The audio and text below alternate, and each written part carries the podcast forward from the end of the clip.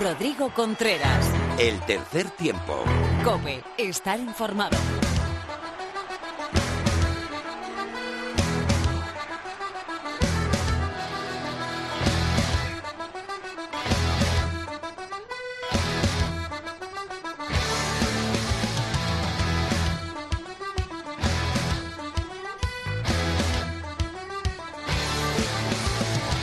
Hola, ¿qué tal? Bienvenido a la entrega 197 del tercer tiempo. Bienvenida, bienvenido a tu melé de rugby, a tu melé radiofónica favorita en tu radio.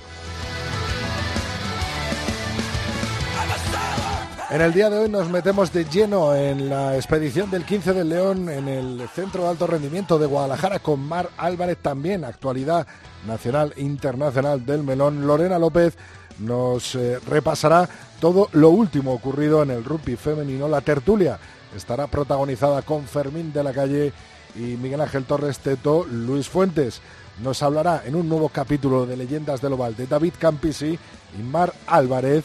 Pues aparte de darnos esa última hora del 15 de León, nos hablará del descanso, cosa muy importante en un jugador de rugby.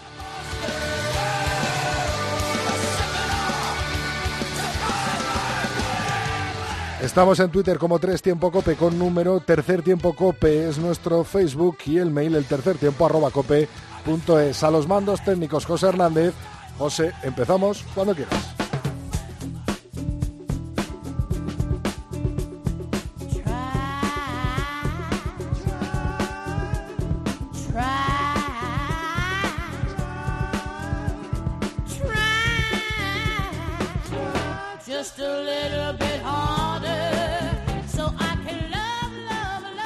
Bueno, pues la selección española de rugby el 15 de León se impuso 12-17 en ese amistoso disputado en Toulouse, en el estadio Ernest Wallon de Toulouse ante Occitania, la primera vez que esta selección eh, francesa actuaba y al final, pues su estreno se saldó con derrota ante el 15 de León de Santi Santos.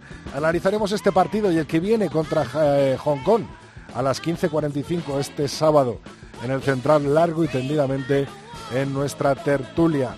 Debido a los compromisos eh, internacionales del 15 de León, la División de Honor ha hecho un parón. Volverá el próximo 1 eh, de diciembre, el fin de semana del 1 de diciembre, con los siguientes emparejamientos Hernani Silvestre El Salvador, Lexus Alcobenda Rugby, Batco Rugby, Universidad de Burgos Colina Clinic, Barça Rugby, Unión Esportiva Samboyana, Ciencias Caja Solo La Vide, Aldro Energía Independiente Complutense Cisneros y Brac Quesos Entre Pinares.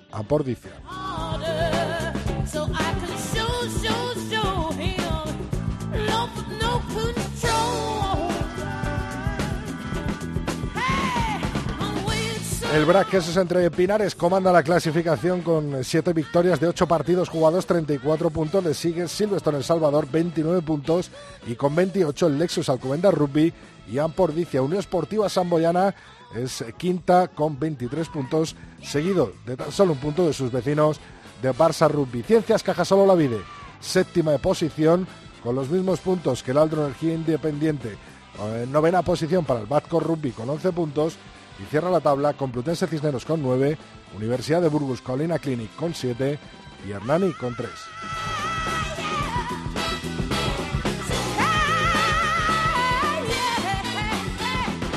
Se estrenó la Champions y la Challenge Cup. El Leicester Rugby comanda el grupo 1 con 5 puntos y con una victoria. Lo cierra Benetton Rugby en el grupo 2. Exeter Chiefs también 5 puntos y lo cierra la Rochelle con 0 puntos. En el grupo 3 es el Clermont, los franceses los que tienen 5 puntos, líderes en solitario, y cierra la tabla los Harlequins con 0 puntos. Y por último, en el grupo 4 y en el grupo 5, el primero de ellos, Racing 92, está igualado con Master Rugby a 5 puntos y cierra la tabla los Ospreys y los Saracens con 0.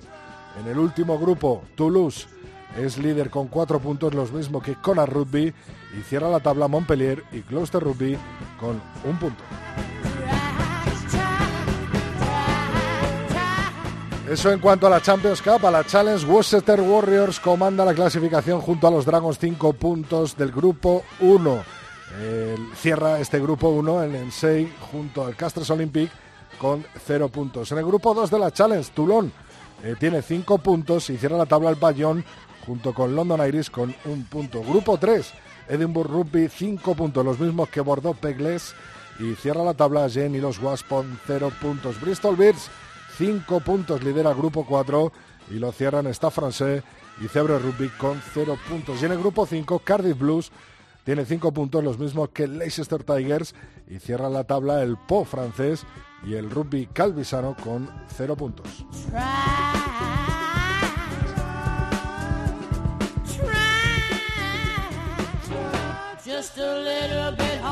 El top 14 sigue estando comandado por Lou Rugby con eh, nueve partidos jugados y 35 puntos. Los segundos son Unión Bogdo Begles con 30 puntos. Tierra la tabla de la máxima categoría del rugby francés, el Stade francés con nueve puntos.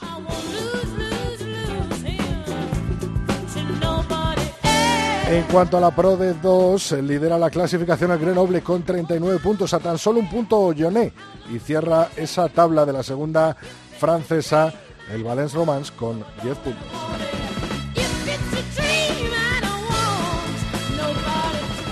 Tierras británicas, Bristol Bears 14 puntos, los mismos que Northampton eh, Saints en cuatro jornadas disputadas.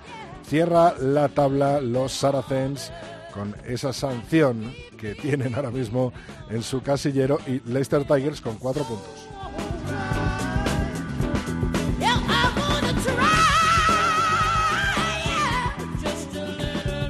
Y por último, la Guinness Pro 14. Leinster Rugby lidera la conferencia con 29 puntos en 6 partidos jugados. Tierra la tabla el Cebre, eh, Cebre Rugby Club con 2 puntos. En la conferencia B, Master Rugby 24 puntos, lidera la tabla y la cierra los Isuzu Suffolk Kings con 6 puntos. Hasta aquí la actualidad del rugby nacional e internacional del melón. Tiempo ahora de las chicas con Lorena López.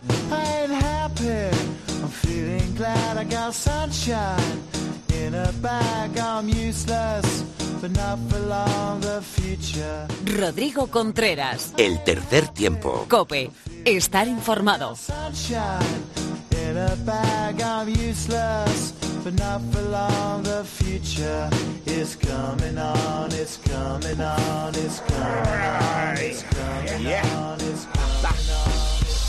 Hola Lorena, por fin en tierras madrileñas. Por fin, por fin. Bueno, yo no estoy tan contenta, ¿eh? Lo has pasado bien, ¿no? Por lo menos. Sí, sí, me lo he pasado muy bien. Mucho frío, pero bueno, estamos de vuelta. Todos de vuelta. partido reñido el de Occitania y las Leonas eh, el pasado fin de semana, ¿no? Pues sí, sí que fue muy reñido, pero es que finalmente la pena es que las Leonas no han podido terminar esa jornada de competición de 2019 con una victoria. Es que Occitania dejó claro desde la primera melee que estaba dispuesto a plantar caras a las chicas de Junque y fue precisamente con el trabajo de su delantera y también gracias al pie de su centro galo, eh, Audrey Abadí, lo que dejó sin, sin premio a las españolas que cayeron en los últimos minutos por un 16 a 12, que tampoco fue, no fue tanto. Como es habitual, los primeros minutos sirvieron para que ambos equipos se midieran y más en esta situación que suponía el debut de Occitania como combinado regional. Pero bueno, cada uno de los combinados descifró rápidamente cuáles iban a ser sus principales armas. Si decimos que la melé occitana fue el mayor hacedor de los problemas de la defensa española, también tenemos que decir que el mol de las leonas lo fue para las alas. Sin embargo, las occitanas supieron sacarle más provecho y es que aprovecharon los golpes decisivos para sumar puntos en el marcador, como te decía, gracias al pie de ese centro de Odri Abadí, que fue la encargada de inaugurar el marcador y también de sentenciar el partido en literalmente el último minuto. A pesar de ese primer contratiempo, la reacción de las españolas no se hizo esperar y María García, tras una gran progresión de las leonas eh, jugando en corto, fue la encargada de anotar el primer ensayo del partido y poner a las nuestras eh, 3 a 5 por delante. El balón volvió a las manos de las locales, que siguieron trabajando, centrándose en sus puntos fuertes, la melé y el gompleo corto de la delantera. Precisamente así, en el minuto 28 fue como consiguieron posar su primer y único ensayo. Volvían a ponerse por delante 10-5, sumando la transformación también de Abadí. En los últimos minutos de la primera mitad, las Leonas tuvieron una oportunidad buenísima de empatar el encuentro, pero los errores a la mano porque Rodrigo, como bien se diste cuenta, estaba cayendo en la Mundial por Tulum. Y bueno, fue la, también la defensa, no hay que quitarle mérito, la que impidió que, que hicieran posible ese ensayo. Pero bueno, les hizo falta cuatro minutos de la segunda parte para que finalmente llegase ese segundo ensayo que llegó de manos de Isabel Macías y tras abrir la línea y luego continuar jugando en corto hasta ya llegar la línea de puntos. Así, España se colocó dos puntos por encima en el marcador el nivel continuó muy igualado el resto de la segunda parte, parecía que cualquiera podría ser el siguiente en marcar un punto, pero por desgracia para las españolas, un golpe de castigo lanzado a palos hizo que Occitania se pusiera por delante del marcador por la mínima, un 13-12, y como te decía, fue otro golpe de castigo en el último minuto, en el minuto 80, el que dejó el decisivo 16-12. Y bueno, con este encuentro, como te decía, las chicas de José Antonio Barrio Junque cierran esta ventana otoñal y ya se ponen a trabajar pensando en el test match eh, que jugarán ante Escocia el próximo mes de enero en Almería. Test match importante, ¿no? Hombre, claro. a esta altura ya son todos importantes teniendo en cuenta que tenemos en mente ese eh, Nueva Zelanda 2021, pero más bien tenemos en cuenta cuál es el rival al, al que hay que enfrentarse. Por supuesto, y termina la competición de las Leonas de 15 este 2019, pero regresa a la Liga Iberdrola, ¿no, Lorena? Pues fin, que llevamos unas semanas de parón aquí que, que yo ya no sabía ni qué ver, Rodri, pero sí, vuelve la Liga Iberdrola, concretamente nos enfrentamos a la quinta jornada y recordamos que esta temporada, si ya el año pasado pensábamos que podía pasar cualquier cosa, creo que este año mm, es que nos tiene más en vilo aún. Pero bueno, ya como dijimos la última, con la cuarta jornada, se han empezado a vislumbrar un poco quiénes van a ser las favoritas de la liga o quiénes por lo menos tienen más opciones a entrar en ese grupo de, de playoff. Pero bueno, que tampoco podemos decir nada porque el año pasado la clasificación a principio de temporada no tuvo absolutamente nada que ver con la última. Pero bueno, te refresco un poco la memoria y es que el Sunset Crew sigue el líder, el Sunset Crew sigue el líder con 18 puntos, le sigue muy, muy, muy, muy cerquita el Complutense Cisneros con solo un punto menos con 17 las eh, Cocos Rugby, Corteva Cocos Rugby, tienen 15 en tercera posición, en cuarta Majadahonda con 12, en la quinta está el CRAT eh, Residencia Rialta con 8, le sigue el Olímpico de Pozuelo con 5 y Neflo Hospitalet está en esa zona de, de play-out con 0 puntos y en zona de descendencia directa está el Creal El Salvador también con 0 puntos. Pero bueno, es que todo esto puede cambiar porque el Sunset Scrum tiene que recibir en casa a un rival muy, muy, muy pesado. Y es que encima, eh, no sé si has visto imágenes de la, la primera línea que han, que han incorporado el CRAT, las chicas del CRAT. Y Rodri, te digo que como primera línea que tú eres, no querrías tenerla delante. De enfrente, ¿no? No, no, me da a mí que no.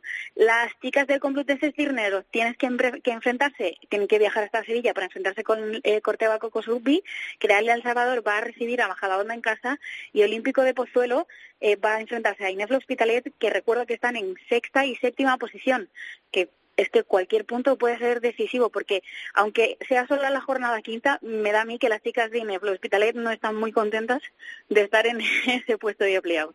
Bueno, pues vamos a ver, vamos a ver qué pasa con esa Liga Iberdrola. Todavía queda mucha tela por cortar y vamos a ver si las chicas del Sanse, sobre todo, aguantan en esa primera eh, posición y a ver quién finalmente se clasifica para esos playoffs y para esas semifinales. Lorena, estamos muy atentos ¿eh? al rugby femenino. Pues sí, hasta la próxima semana, Rodri. Hasta luego, Lorena.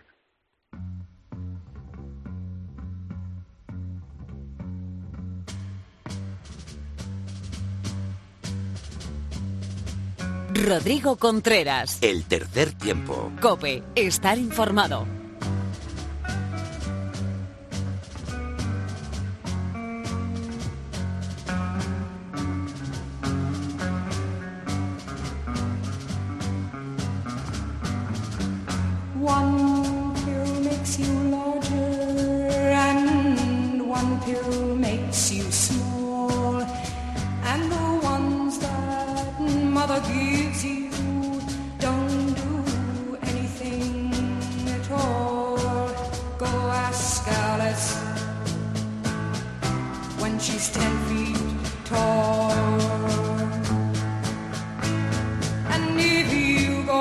Pues llegó el parón en noviembre por, por esa ventana otoñal del 15 de León y el primer compromiso se saldó con victoria ajustadita para los de Santi Santos.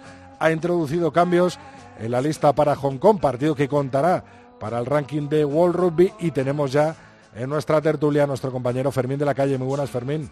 Muy buenas. Teto, Miguel Ángel Torres, Cope Valladolid, muy buenas. Hola, muy buenas. Vaya partidito, ¿eh, Fermín? No sé si pudiste disfrutarlo de principio a fin, pero complicado, complicado sacar cositas de ahí, ¿no? Sí, sí, hoy hablaba con Fer, con Fernando López, y me decía que se notaba mucho que los chavales de Occitania eran gente que tenía menos minutos de los habituales y que tenían más ganas. decía que eran gente que seguro que veremos en los próximos años jugando en equipos de nivel en el top 14, decía, joder, tenían mucha calidad, eh, es verdad que le faltaba un poco de ritmo, pero tenían mucha agresividad en los puntos de encuentro y se lo pusieron complicado. Eh, me decía Fer que no le salió en ataque lo que esperaban, pero que supieron sujetar con la defensa y sobre todo que el ritmo de juego fue bastante alto. Eh, Teto, eh, ¿qué destacas del partido de Occitania? ya sabes que yo soy un poco bruto a veces. A mí me pareció un truño infumable, pero bueno, vamos a ver.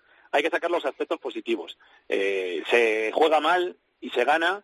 Es verdad que todos teníamos expectativas de que ante un, un rival de una, entre paréntesis, eh, calidad inferior, pensábamos otro resultado, pero claro, lo, ha definido Fermín. Chavales muy jóvenes, chavales eh, que quieren llegar al profesionalismo, ya lo son, pero que tienen unas ganas tremendas, que era una manera de exponerse y de, y de ver su buena calidad. Y bueno, los españoles en un principio a verlas venir, es verdad que, que estuvimos muy mal en algunas fases, que dominamos habitualmente, como es el lanzamiento de la touch, muy mal. Y España, si no tiene touch y hace luego los consabidos mols, pues, pues sufre. Y gracias a Dios nos salvó exclusivamente la Melé, la Melé estática, que estuvo soberbia, bueno, porque también son jugadores mucho más veteranos, con mucha más experiencia. Eh, casualmente enfrente, en la segunda parte, tuvieron ahí a Joe Merkler, Joe Merkler, que es un jugador español, que juega con la España sub-18, que ahora ya es sub-20, y es un chico que es un armario ropero, pero que sufría un montón, por eso, porque es joven y tenía enfrente a gente de experiencia. A mí lo que, lo que peor vi fue que la línea de tres cuartos la vi como de desactivada eh, alguna individualidad, pero no vi prácticamente ni damis, ni señuelos, ni jugadas ensayadas. Yo no sé si es que no lo ensayaron, que creo que sí, o que es que les desajustaron los, rivales. Eh, en la clasificación para el Mundial vimos una línea de tres cuartos dinámica, móvil, saltos, cruces, jugadas ensayadas, que salía todo fenomenal. Y aquí todo esto no lo vimos. Esperemos que lo veamos el sábado con, contra Hong Kong. Va a cambiar el tema, ¿no? Para el sábado, esperemos, ¿no, Fermín? Sí, hombre, entra gente nueva, entra Lucas, entra Rubio, entra Alvar también. Yo creo que sí, que es un partido más de la rutina de, de, la selección. Es un partido mm, contra una selección internacional, no contra un combinado de gente de meritorios como era este. Y sí creo que se va a parecer más a lo que ellos tienen preparado. Es verdad, yo, yo también creo como Teto que funcionó mal atrás la línea y que eso pesa un poco en el debe del equipo, porque cuando lo hablaba con Fernando me decía eso, que hasta que no estuvieron finos y que eso lo tienen que afinar mucho más porque Hong Kong no van a, darle esas facilidades. No es un equipo de primer nivel, pero es un equipo que, está ahí orbitando en ese taller dos y medio, entre tres y dos, y seguro que algún jugador experimentado se encontrarán detrás. Y yo sí creo que va a cambiar un poco, porque además también es una jornada divertida en la que va a haber homenajes a los jugadores del 99, eh, también se va a homenajear a Nava, yo creo que el, campo seguro que tiene una buena entrada, tiene buena pinta el partido del sábado. Eh, Teto, eh, no va a ser tan, tan fácil como se puede prever, ¿no? No, no, no, desde luego está claro que hoy día en el rugby hay que tener muchísimo cuidado y sobre todo muchísimo respeto por el rival. todos pensamos que Hong Kong era una, una rival de una calidad inferior a la española, pero tú fíjate de, de, dónde viene y de lo que acaba de conseguir. Se ha plantado en el mini Heysel, y ha ganado a Bélgica, ha logrado eso que nosotros fuimos incapaces eh, o que nos ha costado tanto en, otra, en otras ocasiones ganar allí en ese campo y, con una cierta solvencia. Y eso les ha valido pasar del puesto vigésimo cuarto al vigésimo primero. Han subido tres eh, puestos de un golpe en la clasificación IRB. Nosotros ahora mismo estamos en el 16. Normalmente solemos estar entre el 17, 18, 19. Es decir, que no estamos tan lejos de ellos. Y, y hay que, bueno, luchar, jugar bien, por eso yo entiendo también que Miguelón y Santi Santos han traído, bueno, pues jugadores más de entidad, el caso de Álvar, de Rábago, de Lucas Guillón, eh, para mí va a ser clave la, aportación de Álvar, que está que se sale en pro de dos, que ha sido incluido en el 15 ideal de la jornada, que sé, me consta, que tiene unas ganas tremendas, que está que lo da todo por la selección, que si no viene más es porque evidentemente no puede, porque está intentando hacerlo bien en su faceta de profesional, y ese puesto que ocupe, no sabemos si primer centro, segundo centro, para mí Álvaro es un jugador absolutamente determinante y es de los que puede hacer un, equipo, por lo menos una línea de tres cuartos. En los medios, Fermín, eh, la pareja de apertura medio melé. Bueno, vamos a ver si hay más probaturas. A, mí cuando hablé con Santi antes de empezar en noviembre me dijo que él quería seguir probando cosas y, gente, con lo cual eh, sí iba a apostar por que hubiera versatilidad. Yo creo que Rubio que, necesita ritmo también y se le nota un poquito ahí falta de ritmo porque está jugando menos, no está jugando, eh, sí que será titular y, será el que gobierne un poco, me da la sensación de avisar y luego veremos qué hace con el 10.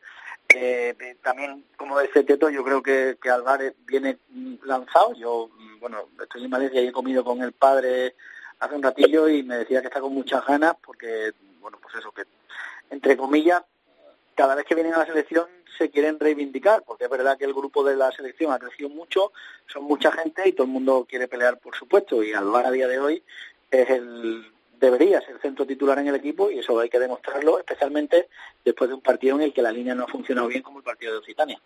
Eh, Fermín, ¿qué tal te trataron los compis de Cope Valencia? Huguito Ballester en Company, bien, ¿no? Bien, son, son amigos. A Hugo lo conozco de, experiencia futbolera, hemos campado por Polonia, Ucrania y sitios así recónditos, hemos compartido habitaciones de, de moteles de carretera buscando a Cristiano Ronaldo y siempre, bueno, tengo mucha amistad con él desde mucho y la verdad que se han volcado. Ayer presentamos el libro con la gente de las Abelles, que, que fue muy fue muy divertido y, y fue muy reconfortante porque eh, estuve en el entrenamiento con el equipo de Inclusivo y que había también gente de Cullera y la verdad es que están haciendo una labor espectacular. Y, y, al final, mira, llegaremos al Mundial o no llegaremos, pero ver a todos los chavales que están jugando al rugby pequeño y sobre todo ver gente que está integrándose a partir de nuestro deporte es tan edificante que, que bueno, que lo otro lo deja un poco en, en, segundo plano. Y entonces, bueno, pues fue muy divertido la jornada, hacía fresquete, es verdad, y hoy toca con los veteranos que han organizado un tocata que como además va a bajar gente de Tatán y, de otros clubes, me imagino que dejará de ser tocata y acabaremos repartiéndonos bien y para luego irnos de cena y, presentar el libro. No tiene mal plan, no tiene mal plan. No, no, no mal plan, no. Oye, Teto, ¿cómo ves Salvador Barça, eh, Braca, Alcobendas? Bueno, lo veo precioso, lo veo precioso. Eh, yo comentaba en, en plan jocoso lo del tema de las bolas calientes, eso es una broma, absolutamente, ha salido como ha salido y creo que en este caso a los de Valladolid pues les ha salido redondo. Eh, a lo mejor a los del Chami les podía apetecer más Alcobendas, que no creo, y a los del Queso les podía apetecer más el, Barça. Pero bueno, jugar en casa es determinante. Yo hablé con Tiki después de la victoria de Alcobendas al Chami en la Liga y me dijo, mira, a mí me da lo mismo, yo lo que quiero es jugar en mi casa. Cuando vi el resultado dije, pues a Tiki no se le logra. Y bueno, pues fíjate, un Brac Alcobendas, un Chami Barça, en Pepe Rojo y bueno, ya, ya sabes, ya he comentado que está empezando a haber contactos entre los directivos de ambas entidades vallisoletanas para ver si cabe la posibilidad, todo esto lo ponemos de momento ahí entre paréntesis, de organizar una super jornada de rugby, super jornada que todo apunta a que de celebrarse, que todavía no está claro y no es fácil, siempre sería un domingo, no un super sábado. O sea, la gente cuando habla de super sábado, que se olvide, a mí las noticias que tengo es que hacerlo sería un domingo por la mañana, y bueno, pues como se pueden organizar partidos por normativa desde las diez y media hasta la una y media, el arranque, te estoy contando, si no media problemas con los equipos que vienen de fuera y si duermen aquí y tienen hotel y va todo cuadrado, bueno, pues sería una buena experiencia. Eh, desde luego Valladolid no es el mejor sitio para organizar en diciembre, un veintitantos de diciembre, estarte toda la mañana en Pepe Rojo, depende también de la climatología que haga, pero no, no es lo mejor. Pero ¿quién nos dice que no vemos dos partidazos y desde luego saldrán unos finalistas eh, por muy merecidos? Eh, ojalá, ojalá se consiga. Eh, Teto, si va a Mon, dile que se abrigue bien, ¿eh? Sí, tú sabes el frío que hace allá arriba en el Palomar, como llamamos, al edificio de prensa. Eh, yo lo único que pido, Rodrigo, a mí me da lo mismo que haga frío, que no haya niebla, por favor, esa niebla tan, tan desagradable y que sufrimos tanto los vallisoletanos y que normalmente Pepe Rojo hay mucha porque está en una zona elevada de Valladolid y un poco distanciada.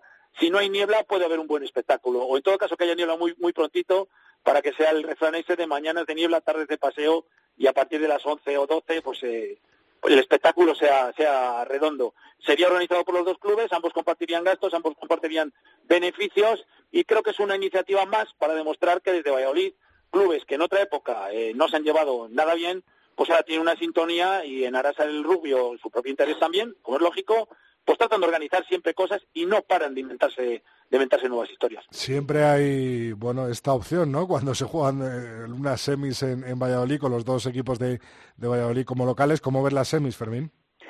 Eh, bueno, un poco lo que decía Teto, al jugar de local son favoritos, pero es verdad que el Alcobendas ya ha ganado, ha, sido el único que ha ganado en los últimos años a los dos en su casa y siempre es complicado jugar con ellos porque mm, digamos que salen a mm, no tienen la presión porque no tienen nada que perder y pueden meterles en, en un lío. Eh, vamos a ver el Barça cómo llega, pero bueno, teóricamente sí son favoritos los dos de Valladolid.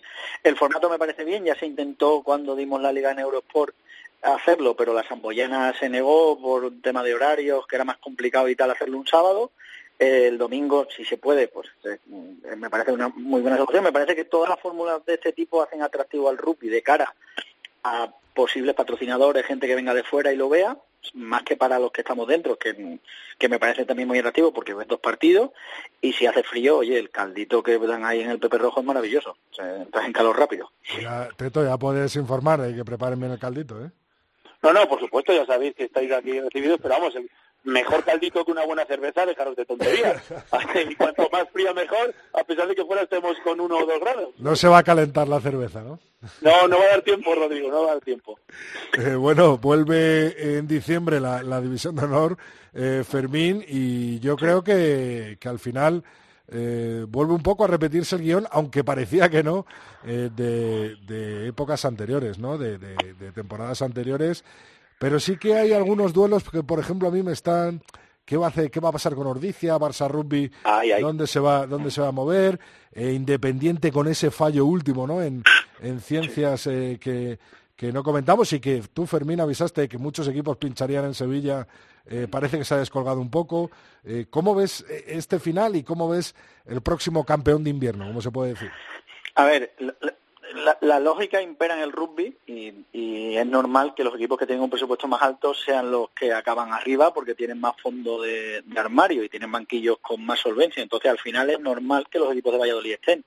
Pero también es cierto que año a año, y eso es maravilloso para la liga, los equipos, eh, mm, el resto de equipos se van haciendo más fuertes y especialmente en su campo. Entonces, eh, Ordicia es un campo complicado, para los que lo visiten, incluidos los dos equipos de Valladolid.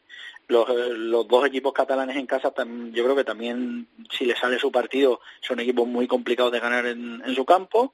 Y, cada vez más, bueno, pues la gente se va rearmando y, a un partido puede mm, pasar cualquier cosa. Lo normal es que te ganen y que estén arriba los dos equipos de Valladolid, pero también hemos visto al Comendas ganarle al Chami y por abajo, bueno, pues el, el Ciencias está utilizando la fórmula que ha utilizado Rani en los últimos años, que es hacerse fuerte en su campo, sumar los puntos para salvarse en su campo, y ellos, bueno, pues es verdad que se han rearmado con muchos jugadores de fuera, que parece que están dando resultados, Manolo Mazo está contento con lo que ha podido fichar y no se les está haciendo larga de momento la temporada, es verdad que llevamos tres meses, veremos cuando llevemos seis, si los desplazamientos tan largos pasan factura al Ciencia y por arriba, bueno, pues lo normal es que sigan los equipos de arriba, pero también es cierto que aumenta la presión cada año.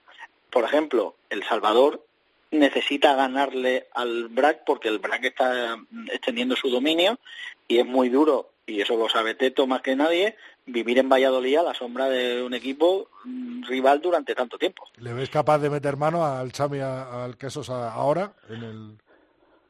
Yo sí, yo creo que están todos muy cerca todavía porque me da la sensación que todos los equipos se preparan a alcanzar el punto óptimo cuando llega la recta final y decisiva. Luego también hay una cosa que es muy habitual de la Liga Española, que es los cambios de jugadores, gente que se lesiona, gente que se vuelve, eh, fichajes que aparecen para mm, reactivar equipos que no acaban de entrar en juego. Entonces, de aquí a, a Navidad no creo que haya grandes cambios, pero en lo que tiene que ver todavía el desarrollo de la temporada me da la sensación de que todavía tenemos que ver cosas diferentes y yo sí creo que hay dos o tres equipos que se pueden ganar entre ellos.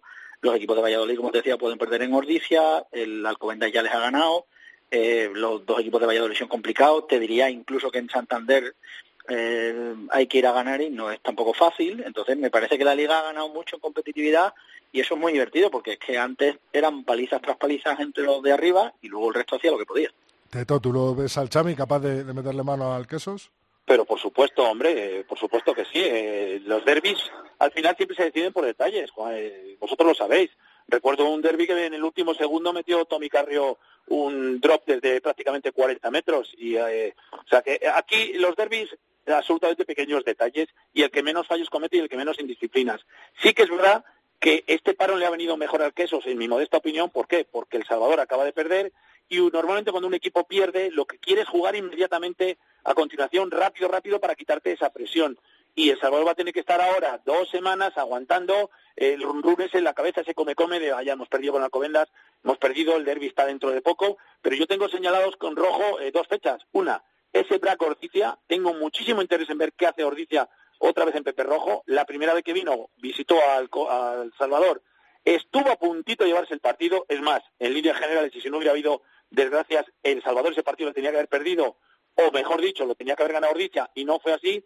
A ver qué ocurre. Creo que Ordicia es el tapado de esta liga, y como le salgan bien las cosas y le respeten las lesiones, creo que puedo saltar el tercero o incluso el segundo, eh, segundo puesto.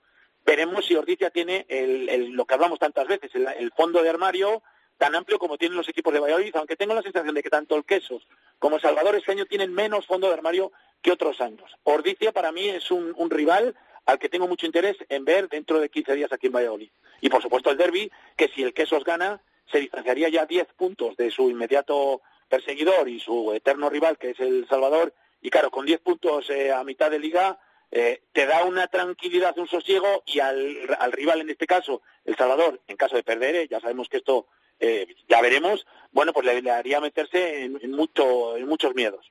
Eh, Teto, te esperamos el sábado en la perinigración, perinigración bueno, como se diga, desde, desde Moncloa por el Parque del Oeste hasta el Central.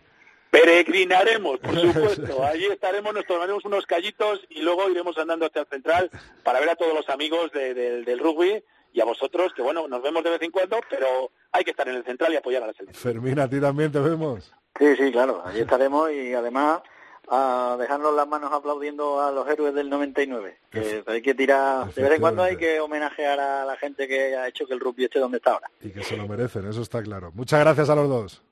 Venga, un abrazo, hasta el sábado.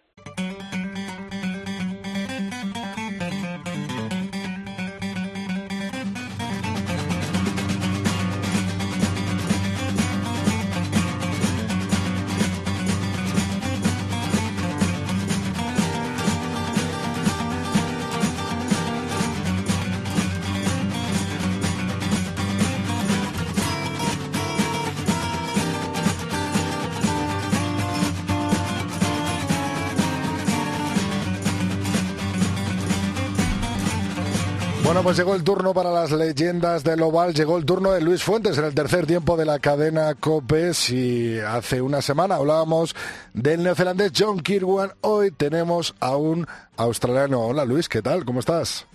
Muy bien, ¿vosotros qué tal? Pues bien, esperando que nos cuentes cositas sobre este mito de la elástica amarilla. Sí, el otro día hablamos de Kirwan y hablábamos del que era como el primer ala moderno, ala grandote, de potencia, de mucha envergadura. Volvemos a hablar de otro ala, pues casi tan mítico o igual de mítico o más mítico, eso ya depende del gusto del consumidor. Pero del otro lado del mar de Tasmania hablamos de un australiano, eh, David Campisi, el que le haya visto jugar sabe perfectamente, le reconoce perfectamente con ese pelo con entradas y esos contrapiés. Eh, un ala importantísimo en la historia. Mucha gente dice que es de los mejores jugadores de la historia y eso que hablamos de un puesto en el que han estado Lomu, Kirwani, Habana y alguno más. Eh, quizá su forma de entender el rugby muy diferente a la de estos jugadores tan grandotes con tanta potencia física, ¿no? Aunque no era tampoco pequeño, porque es un, es un jugador de un metro ochenta, noventa kilos, lo que es es un jugador con una habilidad en carrera increíble, una técnica en carrera increíble, eh, tiraba a contrapié, se metía por donde nadie lo esperaba, aparecía por donde no se suponía que podía haber ningún jugador.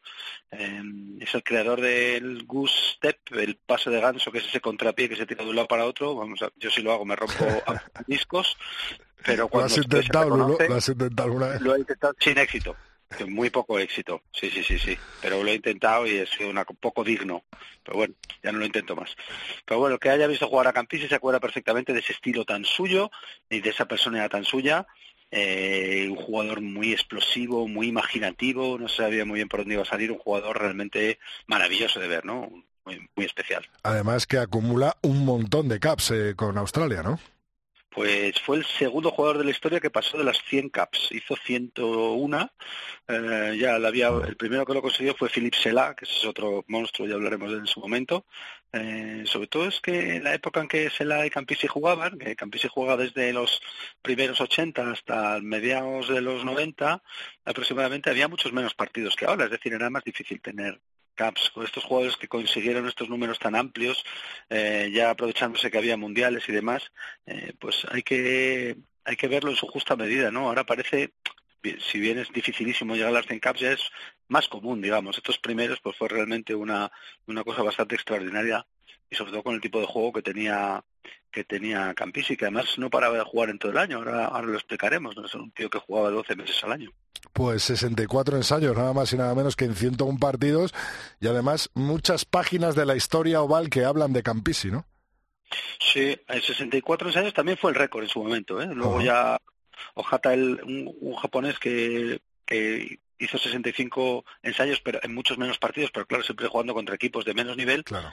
El único que le pasó con 67 ensayos fue Brian Habana, 124 partidos, algunos partidos, pero para que nos hagamos una idea de Campisi siempre jugando contra equipos del Tier 1, siempre jugando contra equipos del primerísimo nivel, la cantidad de ensayos que hacía por partido eh, es, una cosa realmente extraordinaria. Y, como tú dices, eh, es un jugador del que se hablan muchos otros jugadores, hablan muchos entrenadores, también tiene algún fan desmesurado en la Wikipedia porque tiene una entrada a la Wikipedia de 80 páginas yo lo he impreso para leérmela aquí un poco para preparar, entre otros muchos documentos. Si alguien se la ha leído entera, que, que, nos mande un mensajito en las redes sociales, ¿no? Que, que vienen prácticamente crónicas de todos sus partidos. Sobre su vida personal dice poco, porque lo único que dice es que le gustaba poco la cerveza, que era más bebedor de calúa. Digo, bueno, pues nada, pues esto es una entrada bastante sui generis en la Wikipedia, pero bueno, es que Campisi también era un jugador bastante sui generis. El calúa es un tipo de licor café mexicano, ¿no? Sí, yo lo he probado alguna vez, no lo recomiendo así como para preparar partidos, quizá para un día de frío, pero parece que Campisi le daba más a esto que a la cerveza, hasta, eso, hasta en eso era especial. Eh, bueno, eh, en su vida personal, eh, él nace en Canberra, ¿no? En, en el año 62. Sí, cerca de Canberra, hijo de un inmigrante italiano que se dedicaba al negocio del vino, cuatro hermanos y nace en el 62 y muy poquito después se vuelven a Italia. Y se vuelven a Italia pero poco tiempo. Eh, si no se llegan a volver de regreso a Australia porque parecía que los negocios del padre no tenían tanto futuro en Italia, pues a lo mejor nos hubiéramos quedado sin un jugador histórico. Lo bueno fue que cuando que volvió a Australia, lo, lo malo para él es que de vez en cuando no le perdonaban el ser eh, de origen italiano y tener un apellido italiano, pues se decía, no, yo cuando juego muy bien soy el orgullo de Australia, cuando juego mal soy un italiano que ha aparecido ahí en el equipo. No, suena esto porque suele pasar en casi todos los, los deportes. Eh, también, curiosamente, él iba para eh, rugby a 13, con 16 años o por ahí, parecía que iba a Rugby League, que era un tipo que tenía mucho futuro ahí, lo dejó todo para dedicarse a jugar al golf, luego volvió al rugby a 15 y en poco tiempo estaba ya jugando en los Wallabies con 20 años, 19, 20 años, ya debutaba con los Wallabies y allí estuvo pues una pues un partidos ni más ni menos, o sea, si llega si le llega la partitura 13 por el golf, nos perdemos a un jugador histórico, menos mal que no que la vuelta al 15 fue gloriosa porque jugó tres mundiales de los cuales uno ganó, ¿no? Claro, encima gana uno eh, y en ese es mejor jugador del mundial el tipo además alternaba la liga australiana con la liga italiana, la que subía cuando en los intervalos, como los calendarios están ahí cambiados, jugó en, en el Petarca de, de, Padova, que es uno de los grandes del rugby italiano, jugó también en Milán, pero a la vez jugaba en las ligas australianas, es decir, jugaba el rugby eh, 12 meses al año, cuando ya le dijeron si se iba a convertir en profesional, he leído por ahí en alguna entrevista que se reía bastante porque decía, bueno, yo llevo yendo a Italia no sé cuántos años y siempre nos han pagado. Eh, no oficialmente, pero siempre hemos conseguido cobrar, con lo cual digamos que su paso a la profesionalidad eh, oficiosa o encubierta es bastante anterior a la oficial y por eso jugaba tantos meses subiendo a Italia y bajando a Australia parte por sus orígenes italianos, claro. Eh, además de jugar al 13, al 15, al golf, también jugó al rugby 7, ¿no? Sí, sí, jugó al rugby 7 y fue bastante con Australia al Series de Hong Kong, que era en, su momento el más prestigioso y sigue siendo uno de los grandes del circuito. Eh, estaba también, creo, en el equipo ideal del, del, del torneo de Hong Kong está, está Campisi, que, es parece que ha dejado una huella increíble allí donde ha pasado, ¿no? Como, como jugador. Luego, como entrenador, también ha hecho sus pinitos, tampoco le ha ido muy bien, pero bueno, ha estado en los Sharks, ha estado viviendo varios años en, Sudáfrica y se ocupó del equipo de rugby de Tonga, ha entrenado a Singapur, ha entrenado en Kenia y ha intentado hace poco volver a, a entrenar al máximo nivel a Australia. No le ha ido especialmente bien y uno de los motivos que se apuntan por ahí es que siempre ha sido un eh, jugador, como opinador siempre ha sido polémico, siempre ha sido bastante crítico con el sistema australiano. Te iba a decir que no eh, se callaba, ¿no? ¿no? Nunca se ha callado ni debajo del agua. No lo comentamos alguna vez en algún programa pasado, como en Australia están relativamente eh, preocupados porque en el rugby a 15, porque saben que las, las estrellas, los, los chavales que despuntan, o se van al rugby a 13, o se van al Australian Rules, o se van incluso al fútbol, y esto mismo ha denunciado Campisi, que dice que Australia siempre ha tenido un estilo de juego muy determinado, con, con mucha imaginación, con mucha alegría, que se está girando hacia un rugby mucho más mecánico y más encorsetado, más táctico, que no favorece tanto.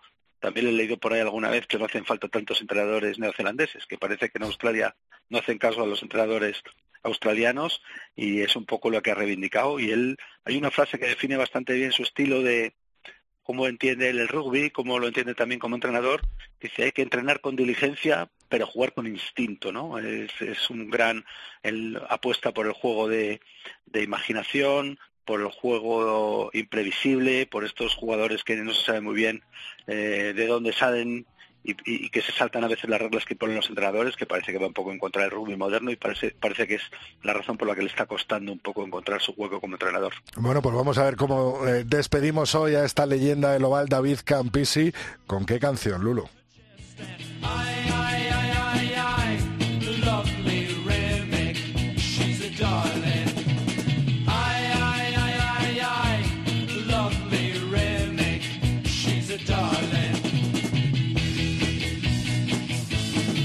Como siempre, jugando, eh, pues eh, como le gusta a Campisi, eh, un poquito con esa, ¿cómo diríamos, Lulo? esa imaginación, ¿no? Dentro de las canciones. claro, no me digas que haga el paso del ganso porque entonces ya la liamos. Pero sí, bueno, realmente he hablado de Campisi porque es australiano para contar que esta semana toca uno de mis ídolos musicales australianos, que es Robert Foster, que está de gira en España, toca en Barcelona y en Madrid miembro de los Go Twins, que es un grupo de cabecera mío, y que, bueno, lo que estamos haciendo es eh, Lee que el primer single que sacaron, para aquellos que les guste este tipo de música, el jueves me parece que toca Robert Foster en Madrid, que tiene un pintón, y el miércoles en Barcelona. Mira, pues fecha a apuntar. hay que dar la recomendación. Eso es, hay que dar eso, y lo mismo, bueno, pues si se anima alguien, puede ver a Luis Fuentes allí, seguro, ¿no, Luis?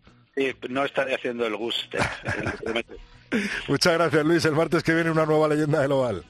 Hecho, hasta luego.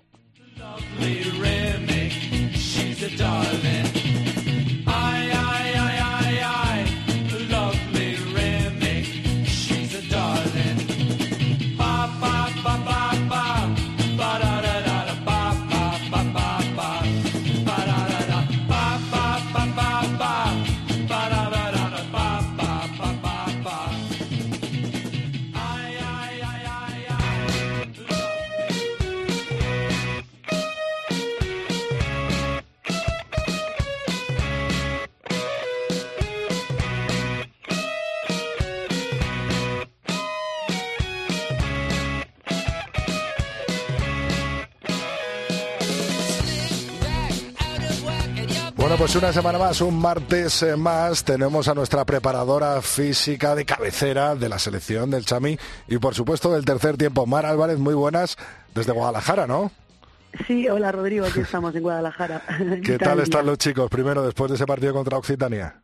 Bien, hoy va a ser el, ayer fue un entrenamiento muy relajado, con cosas de recuperación, pero también repasando cosas de juego y ya hoy ya es un entrenamiento duro ya para preparar el, el partido de Hong Kong como nos has explicado en muchas ocasiones, me imagino que habrás tenido bastante trabajo, sobre todo por los chicos que llegaban nuevos, los chicos que han jugado un partido entero, los que han jugado 10 minutos, ¿no? Un poco mezcla tienes esta semana, ¿no?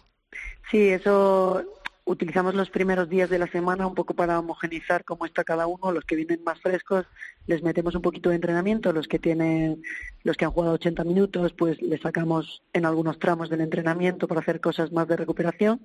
Y bueno, un poco así nos organizamos para que el día, un día ya el martes, miércoles estén todos iguales. Bueno, pues hoy vamos a hablar de la importancia del descanso, nunca mejor dicho, parte muy, pero que muy importante en un jugador y además relacionada con lo que hablamos la semana pasada de esas eh, cuatro Rs eh, que nos eh, comentaste y nos explicaste también el martes pasado. Qué importante es el descanso, ¿no, Mar? Sí, como vimos esa semana, creo que fue hace dos semanas, justo durante el sueño, durante el sueño por la noche y en las fiestas pequeñitas que nos echamos, es cuando recuperamos, es el mayor periodo de recuperación que tenemos al día. Entonces, hay que cuidarlo y hay que aprovecharse de eso, sobre todo en, los deportistas, en todo el mundo, pero sobre todo en los deportistas. Ah. Entonces nosotros, por ejemplo, ahora que ya los chicos llevan muchos partidos acumulados desde que empezó la pretemporada, eh, tienen por las mañanas una monitorización donde les preguntamos cómo ha sido, cuántas horas han dormido y, bueno, entre otras preguntas, cuántas horas han dormido y qué calidad tiene ese sueño, ¿no? Entonces, como la semana, hace dos semanas estaban en su casa, la semana pasada estaban en San Cugat, luego en un hotel, ahora en otro hotel, entonces no siempre consiguen dormir de la misma forma y a veces están tan cansados o han tenido algún hábito que hace que el sueño no sea como siempre. Lo mejor para el sueño es que siempre tengamos el mismo patrón, el mismo, eh, pues irnos a la, cara, a la cama a la misma hora, levantarnos a la misma hora es cuando, cuando más aprovechamos para descansar. Pero obviamente si estás cambiando de cama, cambiando de eh, eh, como tipo de entrenamiento y todo eso, tipo de comida, pues eso te afecta a, a, las horas que duermes y a la calidad de que duermes. Lo que te iba a decir que tener la misma rutina, ¿no? Eh, eh, un poco lo que decías, ese mismo patrón, esa misma rutina, que no siempre eh, se puede, por, por lo que nos estás explicando de los viajes, los diferentes partidos, los diferentes equipos incluso, y tipos de mm. entrenamientos, ¿no? Que tiene cada jugador, pero intentar aproximarse a esa rutina a la hora del sueño, ¿no? Sí, nosotros damos algunas, tenemos algunas infografías así con algunos consejos que damos a los jugadores entonces, el primero, que yo creo que ya lo hemos comentado aquí, es como media hora, una hora antes de irte a la cama, que para nosotros es la once y media como hora límite, eh, algunos mucho antes, pues que eviten las pantallas. Sabes que las pantallas de móvil, iPad, eh, ordenador emiten una luz azul que hace que tu mente piensa que estás despierto, que estás en pleno día. Entonces, cuando tú estás en pleno día, tus procesos, tus rutas metabólicas para recuperarte no están activadas. Están activadas las de estar alerta por si pasa algo. Eres un cazador de día, ¿no? Entonces, eh, pues lo que tenemos que es tender o con un software de estos que cambia los filtros de la pantalla o simplemente desconectando, pues bajarla a una luz cálida o simplemente no usar no usar la pantalla porque la luz azul lo que hace es que bueno pues bloquea así un poco la producción de melatonina que es lo que necesitamos para, para inducir el sueño Qué bueno. Eh, la otra cosa es que eh, no podemos cenar mucho a nosotros, bueno, eso cuando estamos en concentración lo controlamos bastante bien porque nos cenamos bastante temprano, como a las ocho, ocho, ocho y media. Entonces, tenemos un, hasta que nos se van a dormir, pues tienen bastante tiempo para hacer la digestión. Pero en la mayoría de los clubes de España se suele entrenar muy tarde y entonces llegan a casa, tienen que hacer este aporte del que hemos hablado otras, otras semanas para recuperar los, la energía gastada, el refuel que llamábamos, y entonces te vas a la cama como muy lleno y eso hace que duermas peor. En este sentido, pues los alimentos que mejor nos ayudan a dormir es determinados tipos de proteínas, como algunos lácteos, bueno, leche caliente, por ejemplo, va bastante bien, eh, zumo de cereza, mm. hidratos de carbono de, bajo índice glucémico y, el kiwi tiene ahí como una combinación de sustancias que hacen que duermas mejor. Y lo que peor nos va es mucha cantidad, eh, cosas que lleven alcohol, y aunque parezca mentira porque parece que duermes, te da sueño antes, y cafeína, por supuesto. Pues, claro, lógico, eso Tomar cafeína, sí.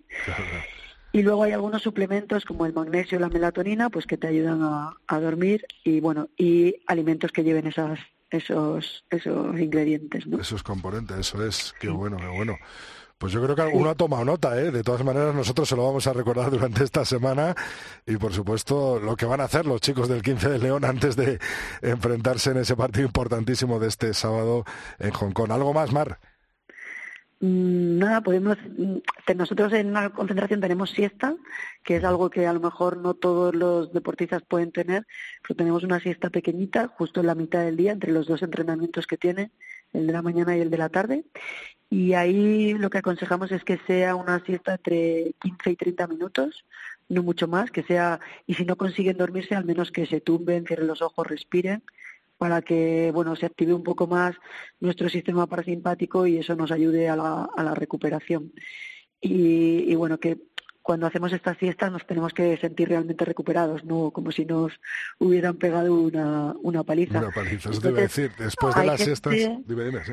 Sí, hay, hay algunas personas que recomiendan tomar un café antes de esa siesta, porque la cafeína te hace efecto en 45 minutos y una hora. Ah, qué bueno. Y entonces justo te activa para la hora de despertarte. Entonces, bueno, es una recomendación para una de estas siestas cortas. Eso te iba a preguntar, digo, justo cuando se levanten de esa siesta y tengan que ir a entrenar, eh, ¿qué truco hay para espabilarse, no? Digo, lavarse la cara con agua fría o este truco del café, ¿no? sí. Sí, y en realidad si es una siesta corta es que te despiertas bien. Lo peor es cuando pasa que media hora, que parece que Se pasa es demasiado. pues muchas gracias, Mar. Nos vemos este sábado en el Central, ¿no? Muy bien. Venga, pues un abrazo fuerte. Pues hasta la semana próxima. Adiós.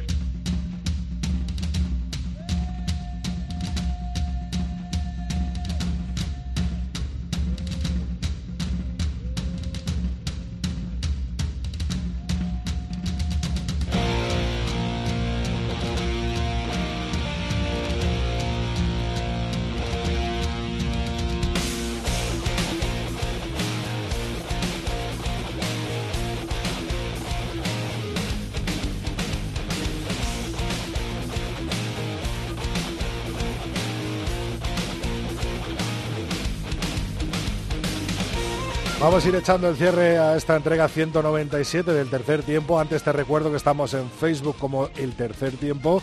Nuestra cuenta de Twitter es tres tiempo cope con número y nuestro mail el tercer tiempo arroba cope.es.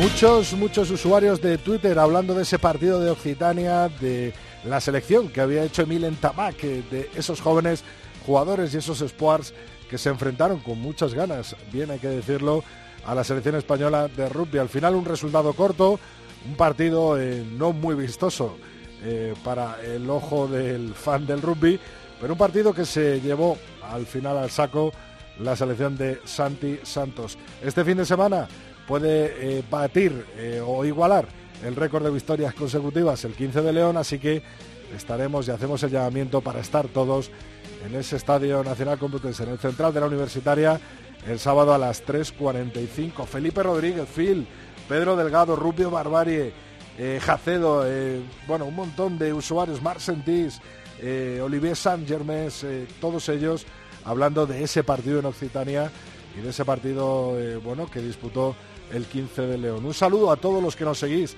semana tras semana, también a nuestro compañero Santi Saez, tremendo aficionado al oval, que me consta que está allí semana tras semana escuchando el tercer tiempo. Y por supuesto que el martes que viene esto sigue, el melón sigue rodando en la sintonía de la cadena COPE. Un saludo a todos y un abrazo y mucho rugby. Nos vemos el sábado en el Central. Rodrigo Contreras. El tercer tiempo. COPE. Estar informado.